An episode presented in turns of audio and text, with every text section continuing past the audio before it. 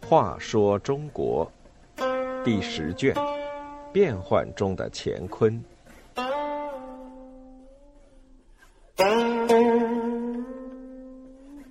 十九，甘子布不是甘子布。甘子是益州上贡朝廷的贡品之一。为了讨好皇上，有个刺史想出用布包裹杆子，由此引出了一段笑话。益州的杆子原本并不怎么出名，只因为安史之乱，玄宗皇帝避难蜀中时，连尝了几个，益州官府便年年给皇上进贡。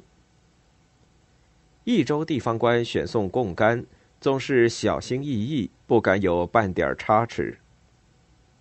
有一年，有一个新上任的刺史，比他的前任更加顶针，杆子还没熟透。他就派他下级到各处果园查看，见那长势最好的杆子园，就留下士卒守护，不许闲杂人入内。等到杆子熟了，专挑又大又圆的，悉数摘了，运进衙署，然后亲自领着家眷奴婢，一只只精心挑选，个头要一般大小，不准带半点斑痕，像往常一样。奴婢们把选好的杆子一只只用纸包好。那位刺史左看右看，总觉得给皇上献上的杆子用纸包显得太寒碜，于是他吩咐去来上等的细布，裁的裁，剪的剪，剪裁出许多整齐的布片，然后把这些贡杆全都用细布包裹起来。等到运贡杆的差役上了路，刺史便整天坐立不安，希望朝廷能够知道他用心良苦，盼着皇上什么时候下道诏书，夸他办事能干，从此就青云直上，飞黄腾达。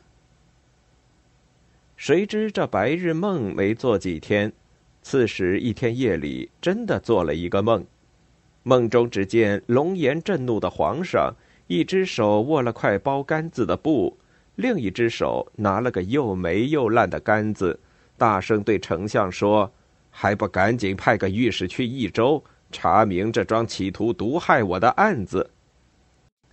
刺史从噩梦中惊醒，吓出了一身冷汗。第二天上公堂，仍觉得头昏目眩。正在他神情恍惚之际，冷不防听到堂下传来一个声音：“皇上派御史查甘子布案子来了，请大人快去驿站相见。”刺史暗暗吃惊，这梦竟然这么灵验，没想到办案御史来得如此神速。不等他思量明白，左右已将他搀扶上车，径直来到御史住的驿站。事有凑巧。这次来益州的御史名字叫甘子布。当地的驿站官吏在向刺史报告时，刺史被说中了心事，误听成是专程来查甘子布的御史，因此刺史见了御史，二话不说跪倒在地，磕头如捣蒜，嘴里还喋喋不休的恳求饶命。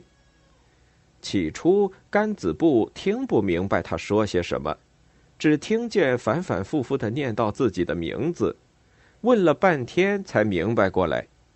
尉迟又好气又好笑，告诉他说：“甘子布是自己的名字，不是来查什么甘子布的。”可怜的刺史怎么也不肯信，甘子布便耐心的开导他说：“你派去送杆子的那拨人才走了三天。”这会儿少说离长安还有七八百里，再说眼下不比玄宗皇帝那年头，宫里人别说吃干子，就连南国的鲜荔枝也不当回事儿了。